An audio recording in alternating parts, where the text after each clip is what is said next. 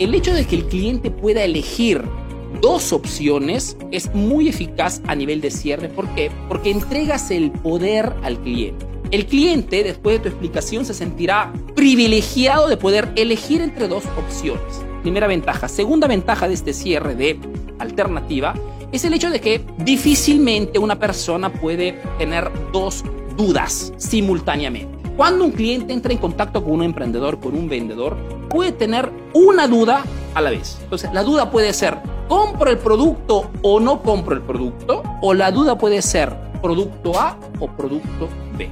Tan simple cuanto eficaz. El cierre por alternativa significa esto. Argumentación y le doy dos opciones. Después del cierre, ¿qué cosa haces? Silencio. Esperas que sea el cliente a decirte el producto A.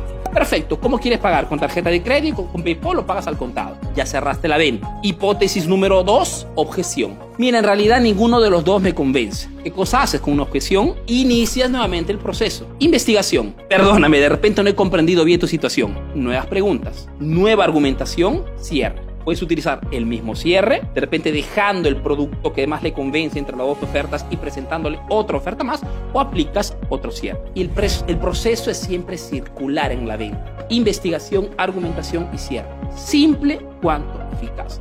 Y acuérdate que esta, este cierre por alternativa es un tipo de cierre también muy simple cuanto eficaz. El hecho de que el cliente pueda elegir dos opciones es muy eficaz a nivel de cierre. ¿Por qué? Porque entregas el poder al cliente. El cliente, después de tu explicación, se sentirá privilegiado de poder elegir entre dos opciones. Primera ventaja. Segunda ventaja de este cierre de alternativa es el hecho de que difícilmente una persona puede tener dos dudas simultáneamente. Cuando un cliente entra en contacto con un emprendedor, con un vendedor, puede tener una duda a la vez. Entonces, la duda puede ser, ¿compro el producto o no compro el producto? O la duda puede ser, producto A o producto B. Tan simple cuanto eficaz. El cierre por alternativa significa esto. Argumentación y le doy dos opciones. Después del cierre, ¿qué cosa haces?